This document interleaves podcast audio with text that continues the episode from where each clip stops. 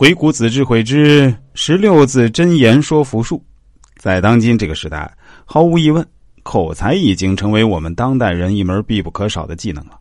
甚至可以这么说，口才好的人在当今这个社会就更容易占便宜，而口才不好的人真就容易吃亏了。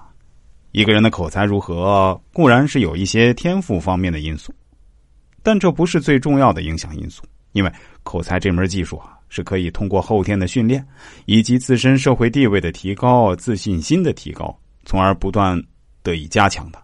这是一个正循环的过程。所以，我们去看那些成功人士，基本上说话都是铿锵有力、掷地有声。我来给大家讲一个真实的小故事吧。多年前，曾经有一个女孩找到我，想让我给她做个人生总体的策划。我当时就对她说：“姑娘。”你其实很适合做销售的。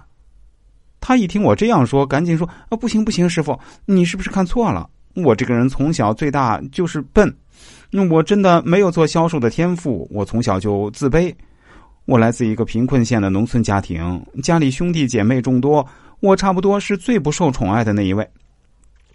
在学校读书的时候啊，我就是一个从来都不敢举手发言的学生，老师基本上也注意不到我。我甚至可以这样说啊。”如果我现在回到母校，我百分之百肯定没有一个老师会记得我的名字，所以我认为师傅你肯定是搞错了。我这么平凡、这么普通的一个女孩，怎么可能去做销售呢？说实话，我连做销售的梦都没有做过。我学历也不高，智商嘛，我也自认为也不够高。我对自己的定位啊，就是做个文员或者做个会计之类的。听他这么叙述一阵，我还是坚持我的观点。我仍然还是对他说：“姑娘，根据我对你的人生定位，你就适合做销售，一定要相信我。多年后啊，你一定会过来感谢我的。首先，做销售确实能够让你成长最快的。销售需要的不仅仅是口才，当然口才很重要，但不是最重要的。我们看那些行业内的销售冠军，往往都不是口才最好的。在进入销售行业的前期。”你就用自己的热情，以及作为一个农村女孩的淳朴去打动顾客。其次啊，在进入销售这个行业后呢，随着你业绩的增加，你会变得更加自信。